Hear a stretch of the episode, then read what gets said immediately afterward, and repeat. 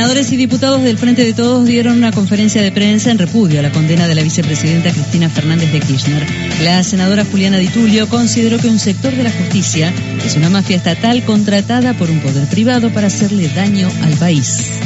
Son parte de una mafia, una mafia contratada por un poder privado.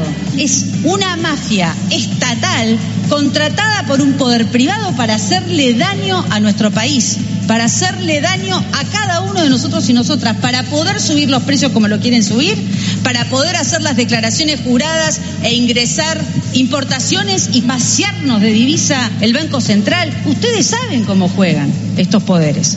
Ustedes saben perfectamente cómo juegan, cómo juegan en la vida cotidiana de cada uno de nosotros, subiéndonos los precios de los servicios públicos, los servicios que tiene incluso el Grupo Clarín, que es Internet.